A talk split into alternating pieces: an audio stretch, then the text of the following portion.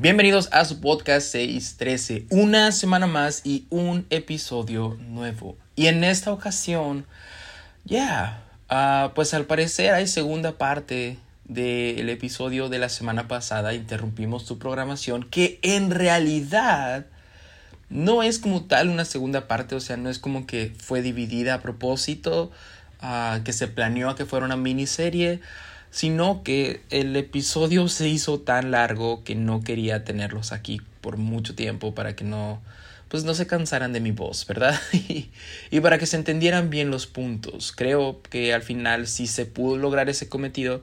Por lo menos recibí muchos mensajes de personas que, que les gustó mucho el episodio pasado. Uh, interrumpimos su programación. Uh, donde hablábamos de la interrupción de Dios en la obediencia, cuando estamos sirviendo, cuando estamos siendo obedientes aún en lo pequeño, aún en lo que parece, entre comillas, insignificante, en lo que parece que no nos va a remunerar de manera grata, de manera sustanciosa, por así decirlo, y aún así Dios llega a interrumpir para hacer un llamado más grande, para sanar heridas, para limpiar nuestra alma. Y ya, hoy vamos a continuar. Y normalmente en las series digo, ok, no necesitas escuchar el episodio pasado para entender este.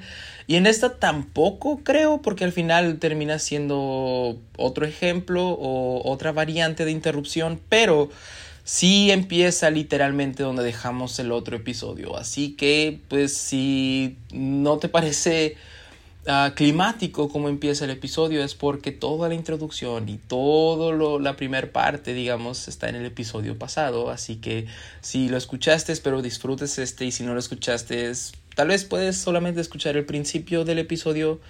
Uh, y si no, también puedes entender este episodio, de verdad, no es que necesites escuchar el otro episodio. Así que Uh, de nuevo, muchas, muchas, muchas gracias a todas las personas que siguen escuchando este podcast, que siguen apoyándolo, que siguen viniendo cada semana y que siguen compartiéndolo en sus redes sociales o con sus amistades. De verdad, el episodio pasado recibió una recepción muy, muy, muy grande. Gracias a todos ustedes, de verdad. Sigo agradeciéndolo mucho, los aprecio muchísimo.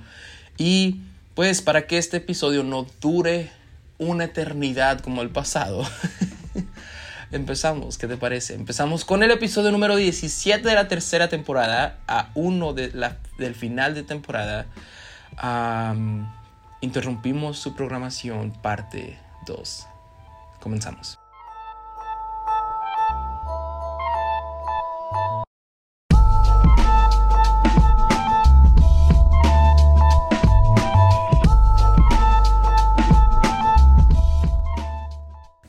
Estado viendo lo que hace Dios en la obediencia, cuando viene a interrumpir, cuando estamos sirviendo, cuando estamos siendo obedientes, pero, pero Dios puso muy fuerte en mi corazón tener esta otra perspectiva, tener este otro ejemplo, punto B, por así decirlo, y, y pareciera que este pudo haber sido lo primero y después hablar de la interrupción en la obediencia en cuanto a cronología cuando entramos al camino de Dios, pero la realidad es que Dios puso fuertemente en mi corazón que terminara con este punto, con esta perspectiva, y esa perspectiva es interrupción en la desobediencia. Porque ves, hemos visto cómo Dios interrumpe nuestro, nuestro servicio, Dios interrumpe nuestra vida, Dios interrumpe nuestro caminar porque viene con un llamado, viene con una sanidad impresionante en nuestra vida. Y, y todo eso nos hace ver cómo Dios está al pendiente de nosotros, como después de Moisés haber sido señalado, Dios viene a interrumpir su vida, a reafirmar su llamado a pesar de los errores del pasado, como Gedeón, a pesar de las consecuencias o las circunstancias de su vida, también Dios viene a interrumpir su caminar para decirle, hey Gedeón, hay mucho más que tengo para ti. O como David, a pesar de ser menospreciado por incluso su familia, Dios viene a hacer una interrupción divina para darle un llamado mayor. Pero ¿qué pasa cuando no estamos siendo obedientes, cuando no estamos trabajando, cuando no estamos sirviendo en la obra de Dios. Y Este punto creo yo que muestra tal cual la manera en cómo Dios amó al mundo, cómo Dios nos ama a nosotros y la naturaleza que tiene Dios, su amor, su misericordia, su gracia. Porque ves, tú y yo estamos aquí porque Él nos amó primero. Lo amamos a Él porque Él nos amó primero. Lo buscamos a Él porque Él nos buscó primero. Porque cuando estábamos yendo en la vida en la que llevábamos, en esa vida de concupiscencia, esa vida de pecado, esa vida de errores, Dios vino a interrumpir esa vida y dijo, hey, aquí estoy. Y por eso me encanta cómo, cómo, la Biblia nos deja ver todo esto, cómo nuestra vida es un reflejo de todo esto, porque sí, a veces podemos estar sirviendo y podemos estar cerca de Dios, podemos estar en el camino de Dios, podemos estar en el Evangelio, en el servicio a Dios, pero a veces no porque seguimos siendo humanos, porque seguimos fallando, porque seguimos, como dice la Biblia, siendo pecadores, por cuanto todos somos pecadores y fuimos destituidos de la gloria de Dios. Porque todos íbamos caminando en un mundo donde la maldad está engrandeciendo cada vez más. Porque todos vamos cometiendo error tras error tras error. Pero Dios. Y esta frase, este concepto, pero Dios es una frase que me ha estado enamorando muchísimo últimamente porque de verdad así se ve la gracia, la misericordia, la interrupción divina de parte de Dios en nuestra vida. Íbamos caminando un camino que nos llevaba hacia una condenación eterna, pero Dios llegó, interrumpió eso y nos ofrece vida eterna.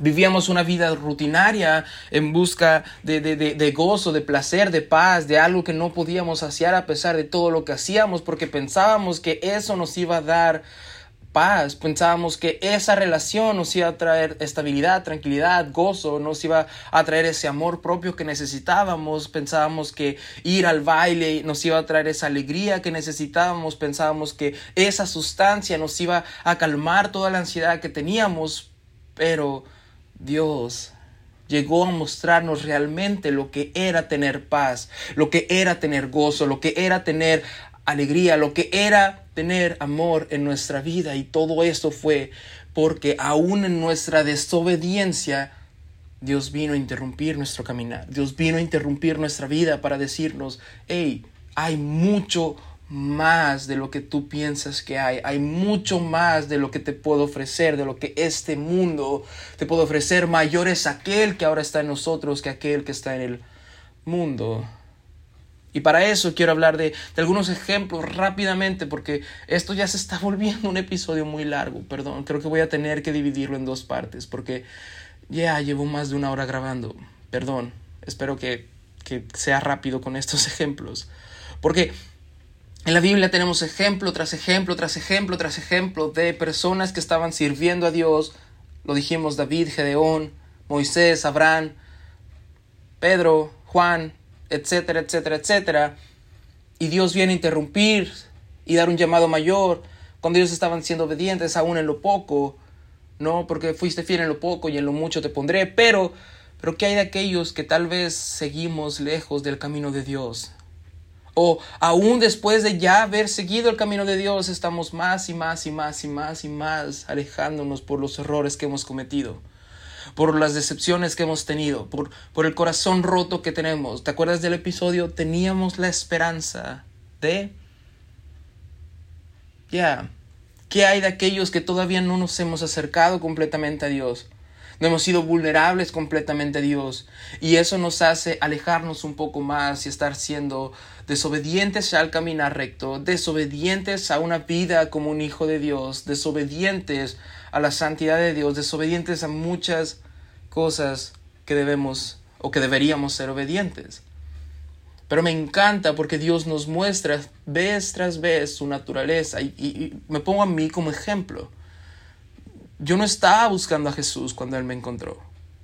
Yo no estaba buscando a Dios cuando Él llegó con esa paz, con ese amor, con ese abrazo, con ese perdón, con esa sanidad, con esa salvación eterna.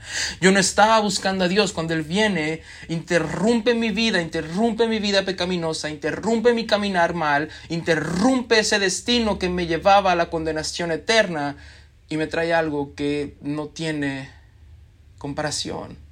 Porque ves, empecé diciendo que no me gustaba cuando yo estaba viendo las caricaturas y de repente había una interrupción y, y, me quitaban ese tiempo, pero ahora las interrupciones no me molestan, al contrario, estoy enamorado de las interrupciones de Dios. Y no solamente cuando yo estaba pecando y estaba en ese mundo de, de pecado, sino incluso ahora cuando de repente veo que me estoy enfriando cuando de repente veo que, que, las cosas no están saliendo como yo pensaba que estaban saliendo.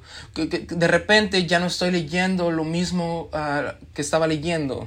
De repente ya no estoy ayunando, de repente ya no estoy orando, de repente ya no me causa la misma emoción ir a la iglesia que antes. Y, y aún en ese momento, sin buscarlo, Dios sigue siendo increíble, sigue siendo amoroso, sigue siendo misericordioso.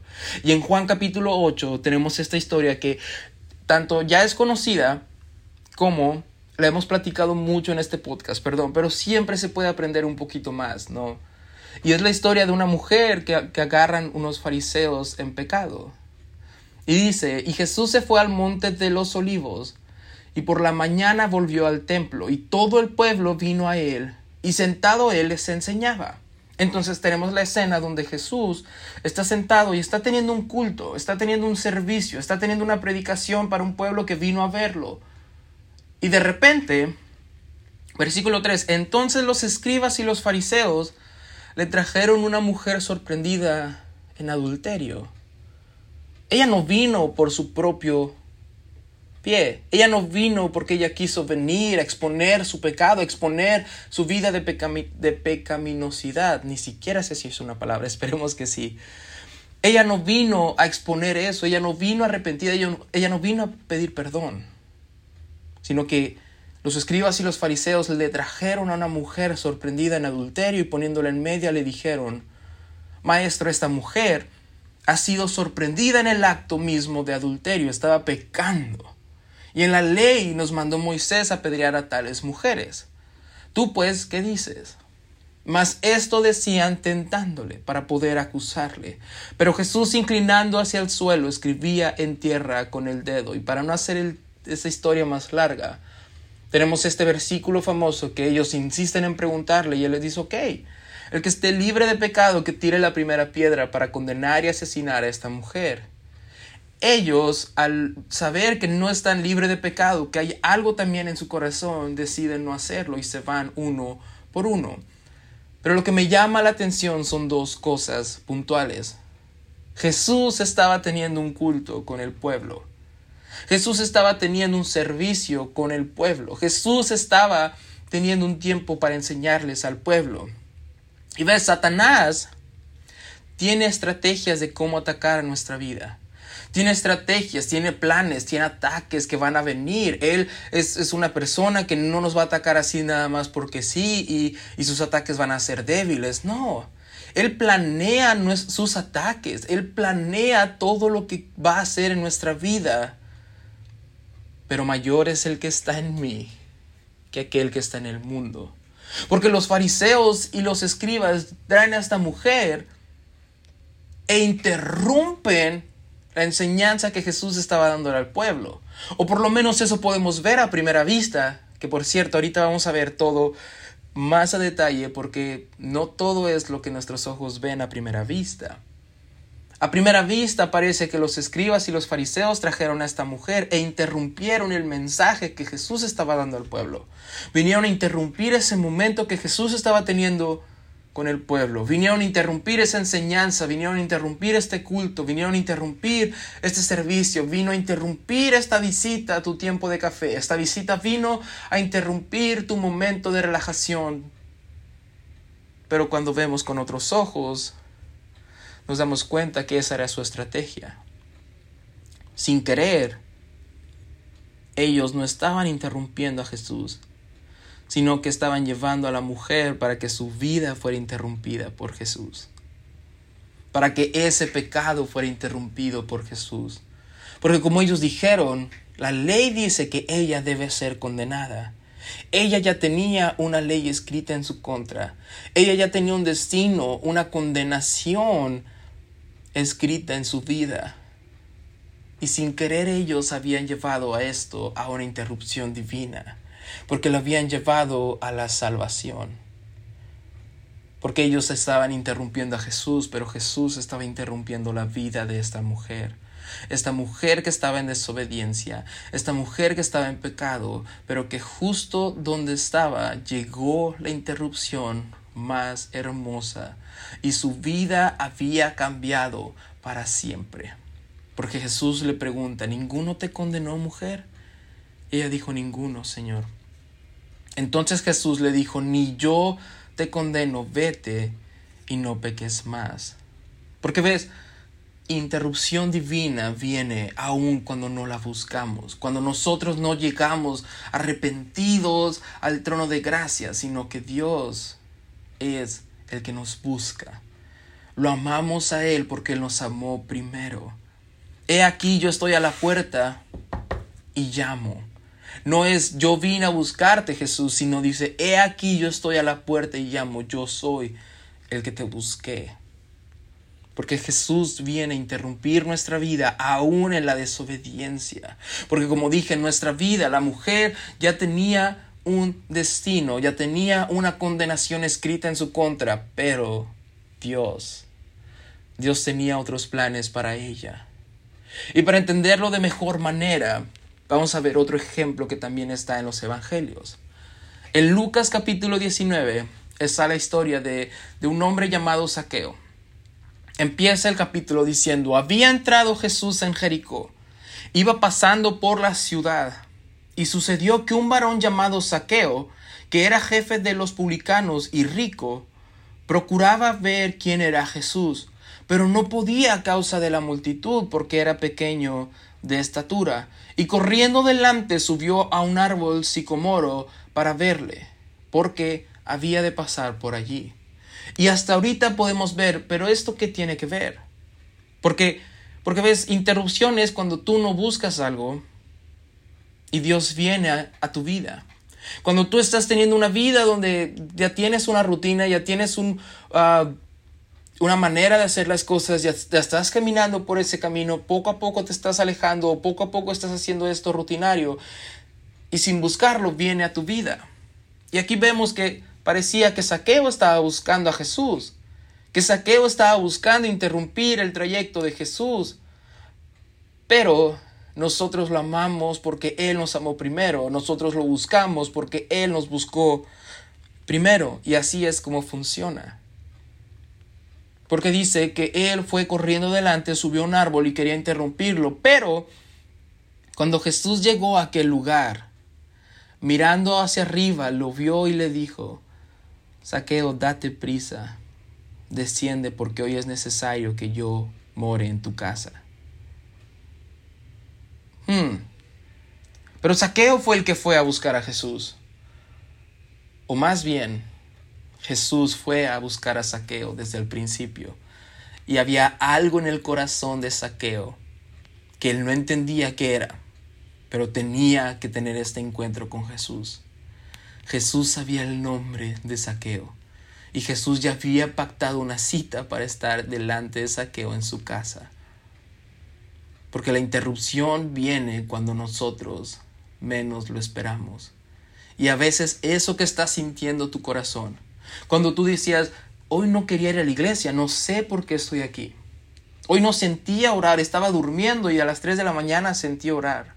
Hoy no quería leer mi, Biblia, pero, pero te sentía algo dentro de mí que me decía, lee tu Biblia. Es porque Jesús está buscándote de nuevo. Jesús está trayéndote de nuevo. Jesús está gritando que te ama y que tiene que tener una interrupción a tu vida. Saqueo había ido al árbol, pero realmente Jesús es el que lo había buscado desde el principio. Entonces él descendió a prisa y le recibió gozoso. Al ver esto, todos murmuraban, porque, porque es lo que pasa, ¿no? Cuando de repente ves que alguien está llevando una vida de pecado o una vida uh, monótona, una vida que no tiene ni pies ni cabeza y de repente ves que al siguiente domingo está en el altar y está alafando y está brincando y está gozoso y, ¿qué es lo primero que decimos? ¿Él? Pero si hace una semana pasó esto, pero si hace una semana hizo esto, pero si hace una semana hizo aquello, o, o él por qué está así, si él, él, no ha vivido bien, si a su vida dice una cosa, porque él está, ya, porque tal vez todo eso es cierto, pero justo la noche anterior tuvo interrupción divina y Jesús llegó y era necesario morar en su casa. Era necesario que él tuviera esa intervención divina para que pudiera estar ese domingo gozoso en el altar. Al ver esto todos murmuraban, murmuraban diciendo que había entrado a posar con un hombre pecador. Porque es cierto, Saqueo era recaudador de impuestos. Y en aquel entonces, ahorita ya no se ve tanto, no se ve tan mal esa profesión, pero en aquel entonces era una profesión que era repudiada por todo el pueblo, por todo el pueblo judío, porque estaba cobrando impuestos, estaba, entre comillas, a favor del pueblo romano, que era el pueblo que mantenía gobernado al pueblo de Israel. Entonces no solamente era pecador, era traidor del pueblo. Jesús no sabe en dónde se ha metido. Jesús no sabe que la vida de este hombre es una vida pecaminosa. Es una vida llena de errores, es una vida llena de fallos, es una vida que, que ya no tiene remedio porque él ha estado haciendo eso y es pecador y es traidor. Pero Dios llegó y era necesario morar en la casa de saqueo. Y a mí me encanta cómo termina esa historia o cómo lo define la Biblia. Porque entonces Saqueo puesto de pie dijo al Señor, He aquí, Señor, la mitad de mis bienes doy a los pobres, y, si en algo he defraudado a alguno, se lo devuelvo cuadruplicado. Y Jesús le dijo, ah, me encantan las palabras que Jesús le dice, porque de eso se trata la interrupción en nuestras vidas. Hoy ha venido la salvación a esta casa, por cuanto él también es hijo de Abraham. Porque el Hijo del Hombre vino a buscar y a salvar lo que se había perdido. Saqueo pensó que él fue a buscar a Jesús, pero Jesús ya había venido a buscarlo y a salvarlo, porque se había perdido. Saqueo quería invitar a un hombre famoso del cual se hablaba mucho. Quería ver qué se hablaba de Jesús, quería ver quién era Jesús, sin saber que ese mismo momento había llegado la salvación a su casa. Porque ves, poniéndome a mí como ejemplo, yo era una persona que vivía lejos de Dios y, y, en algún punto voy a contar todo el testimonio, pero como dije, esto ya está siendo muy largo, perdón, pero no quería nada con Dios.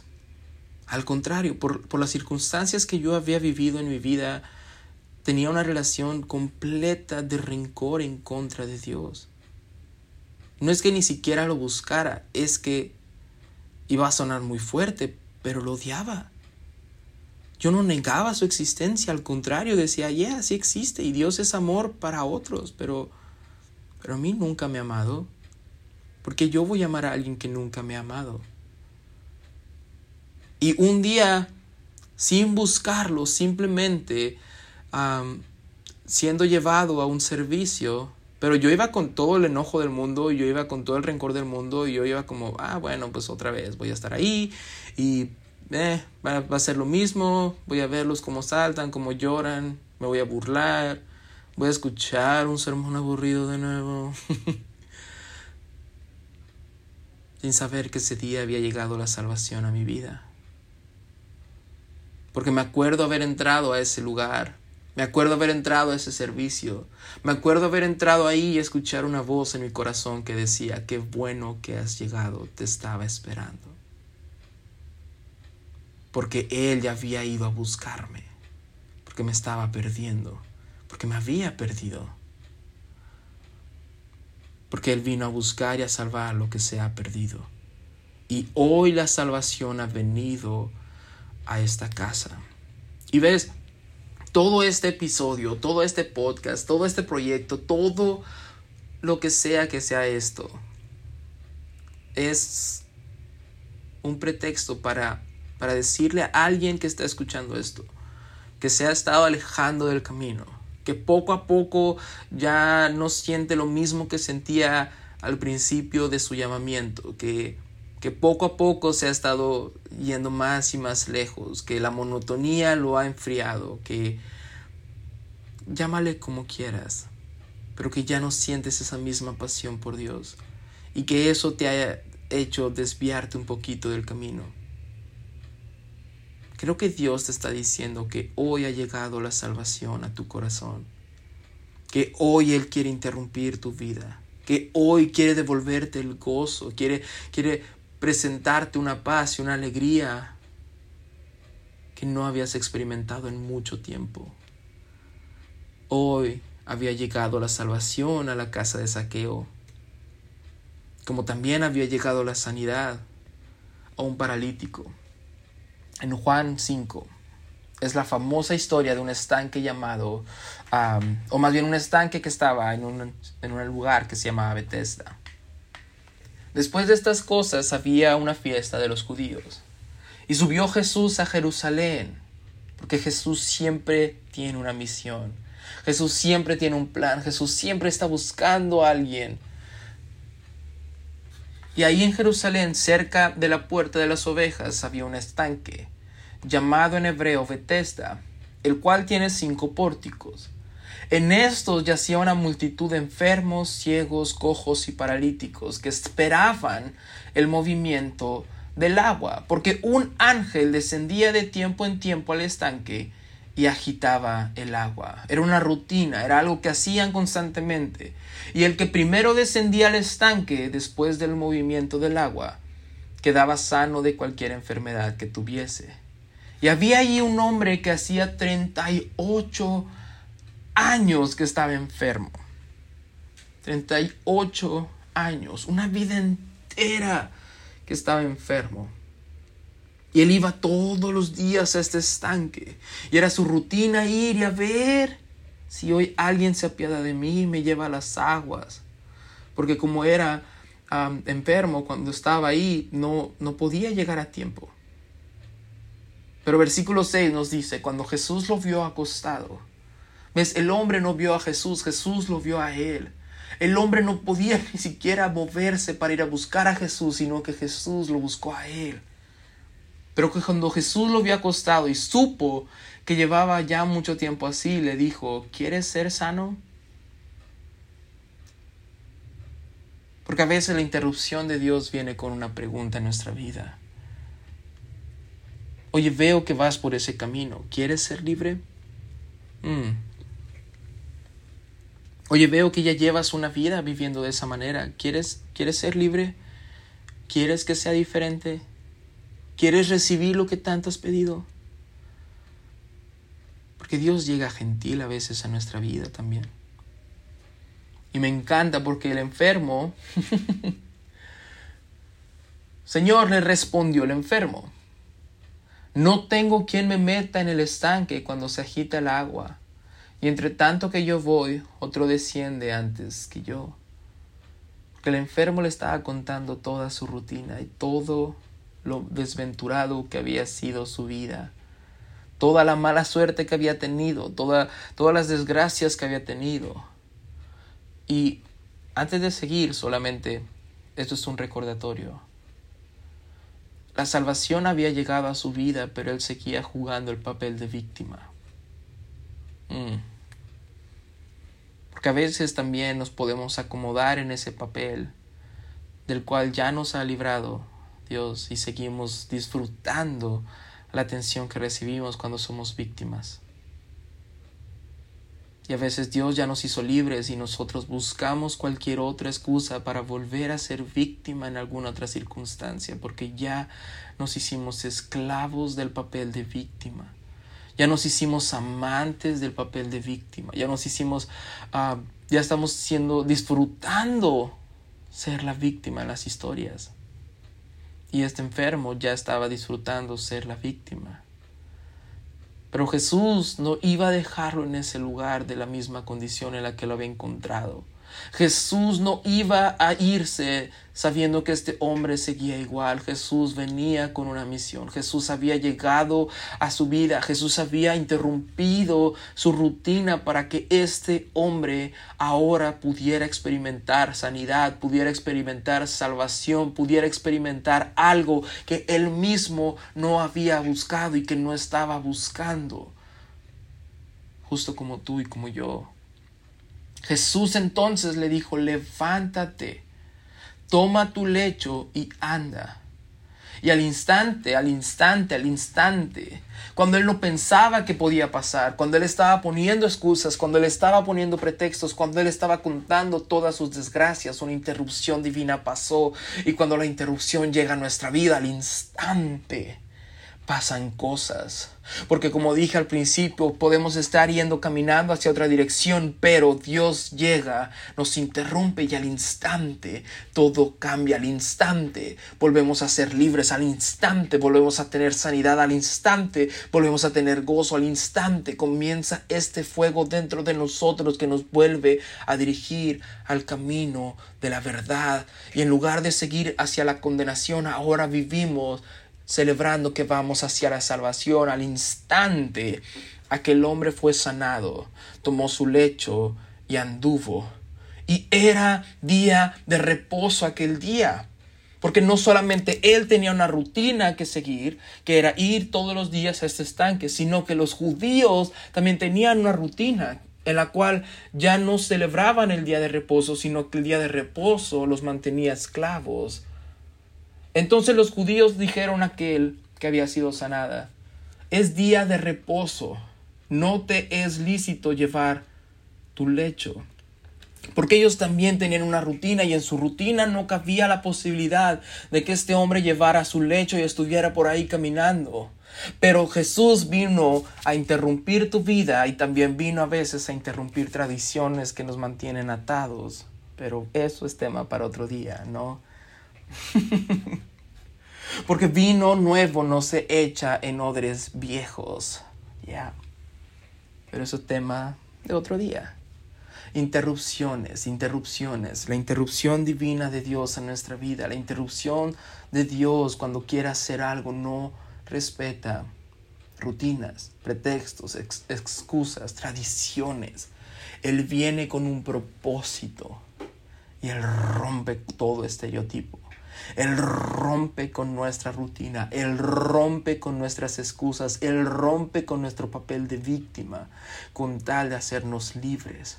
Porque Él vino a buscar y a salvar lo que ya se había perdido, lo que ya ni siquiera estaba luchando por seguir adelante. Él vino a salvarte a ti y a mí y de nuevo, si estás escuchando esto y estabas esperando una respuesta de parte de Dios y estabas esperando que Dios contestara una oración, hoy ha venido la salvación a tu vida. Deja que Dios interrumpa tu rutina, tus momentos, todo lo que sea que estés haciendo. Deja que haya una interrupción divina de parte de Dios.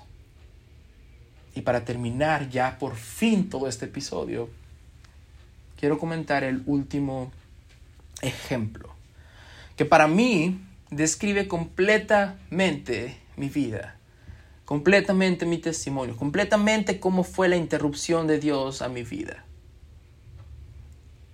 Y para eso tenemos que ir a uno, una de las historias que uh, define y describe tal cual la naturaleza de Dios, su misión vino a hacer a este mundo y mi condición en la que yo estaba cuando Él me rescató. Mateo 27, a partir del versículo 15, nos cuenta una historia y, y si te habrás dado cuenta que ya son los últimos episodios um, o los últimos capítulos del Evangelio de Mateo, que es el 27, te darás cuenta que aquí ya Jesús está, ya había pasado todo su ministerio, ya había hecho muchos milagros, ya había sido bautizado por Juan el Bautista, ya había recolectado a sus discípulos, ya había sanado enfermos, pero también ya lo habían apresado y ahora Jesús estaba siendo juzgado. Jesús estaba a punto de ir a la cruz. Según ellos iban a interrumpir su vida, su ministerio. Dijeron, no, ya basta, ya no puede hacer más milagros. Tenemos que hacer algo con este hombre que vino a, causar alboroto. Interrumpen el ministerio de Jesús, ¿no? Después de tanto tiempo que estaba haciendo milagros, ellos interrumpen a Jesús, lo apresan, lo llevan con Poncio Pilato. Y ahora bien, Mateo capítulo 27, versículo 15, ahora bien, en cada fiesta, el gobernador acostumbraba soltar un preso al pueblo, el que ellos quisieran. Tenían entonces un preso famoso llamado Barrabás. ¿Y sabes por qué era famoso? Porque la Biblia nos enseña que era un ladrón y al mismo tiempo un homicida. La historia, si estudiamos un poco, nos enseña que era uno de los peores criminales que habían Barrabás ya estaba sentenciado a la crucifixión. Barrabás ya estaba condenado a muerte. Y si era crucifixión, significaba que era la peor de todas. Así de manchado estaba el historial de Barrabás. Barrabás un día antes, si nos vamos con las tradiciones de ahora, Barrabás tal vez ya había tenido su última cena.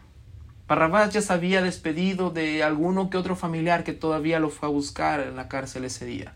Barrabás ya estaba esperando su muerte. Barrabás ya sabía que lo que le esperaba al día siguiente era que todo el pueblo iba a ver cómo él iba a ser crucificado por sus delitos y por sus errores. Barrabás ya no tenía escapatoria. Barrabás ya no tenía salvación. Barrabás ya tenía un destino marcado, una condena marcada y eso era lo que tenía que pasar. Barrabás tenía ya una historia detrás de él y una condena preparada para mañana. Barrabás, Barrabás era yo. Barrabás era la representación de lo que mi vida era, llena de errores, llena de, de, pecados, llena de cosas que vienen arrastrando mi vida de atrás y con una condena marcada para el futuro. Pero Dios, por lo cual ellos se reunieron y Pilato les dijo, ¿A quién quieren que les suelte? ¿A Barrabás o a Jesús llamado el Cristo? Porque él sabía que le habían entregado por envidia. Y estando Pilato sentado en el tribunal, su mujer le mandó aviso diciendo, no tengas nada que ver con este justo, porque hoy he sufrido muchos sueños por causa de él. Ella no tuvo nada que ver con la muerte de Jesús porque en sueños fue interrumpida su vida. Pero bueno, sigamos. Pero los principales sacerdotes y los ancianos persuadieron a las multitudes para que pidieran a Barrabás y que dieran muerte a Jesús. Pero los principales sacerdotes, esto es muy importante para entender que en ese momento, en ese momento, justo en ese momento, lo que estaba pasando con Jesús ya ahora sí podía ser considerado un sacrificio como un cordero. ¿Por qué? Porque para que fuera ofrecido tenía que ser ofrecido por los sacerdotes, según la costumbre judía. Por eso eran los sacerdotes los que tenían que ofrecer a Jesús al pueblo, para que fuera un sacrificio por todo el pueblo. Pero eso ya es meternos un poquito más en contexto y en a profundidad. Entonces sigamos con la historia. El gobernador de nuevo les preguntó a cuál de los dos quieren que les suelte. Y ellos respondieron a Barrabás. Y Pilato les dijo, ¿qué haré entonces con Jesús llamado el Cristo? Que sea crucificado, dijeron todos. ¿Por qué? Dijo Pilato, ¿qué mal ha hecho? Pero ellos gritaban aún más, que sea crucificado. Entonces Pilato, que no consiguió nada, sino más bien se estaba formulando un tumulto, tomó agua y se lavó las manos delante de la multitud, diciendo, Soy inocente de la sangre de este justo. Allá ustedes. Todo el pueblo contestó, Caiga su sangre sobre nosotros y sobre nuestros hijos. Entonces le soltó a Barrabás, y después de azotar a Jesús lo entregó para que fuera crucificado. Porque Barrabás ya tenía una condena. Porque Barrabás ya tenía un destino, Barrabás ya, ya iba a ser condenado, iba a morir. Y él era culpable de todo lo que le acusaban. Y él merecía ser crucificado. Y él merecía la condena de muerte. Y él merecía pagar con ese destino cruel. Pero Barrabás era yo. Y Jesús venía a interrumpir su muerte. Jesús venía a tomar su lugar. Jesús venía a interrumpir su vida para que Él tuviera una segunda oportunidad. Porque Barrabás era yo. Y Jesús vino a interrumpir mi vida.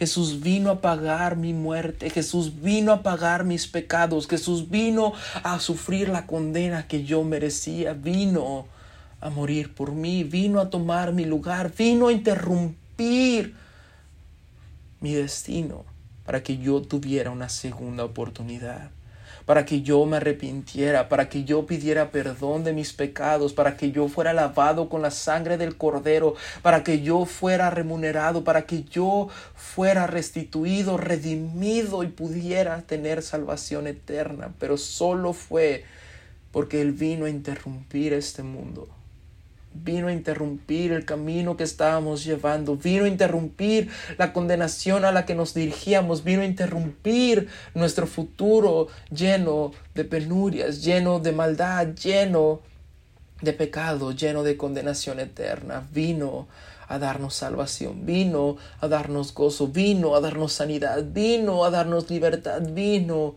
a interrumpir nuestro caminar, porque tú y yo éramos Barrafás y merecíamos todo lo que él tenía que sufrir.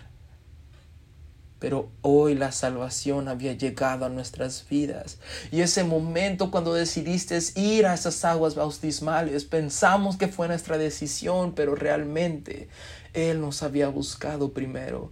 Él había interrumpido nuestra vida. Y tú que estás escuchando esto, que no sabes cómo llegó a tus oídos, no sabes por qué llegaste al final de este episodio, no sabes por qué estás escuchando a una persona que tal vez está diciendo cosas sin sentido.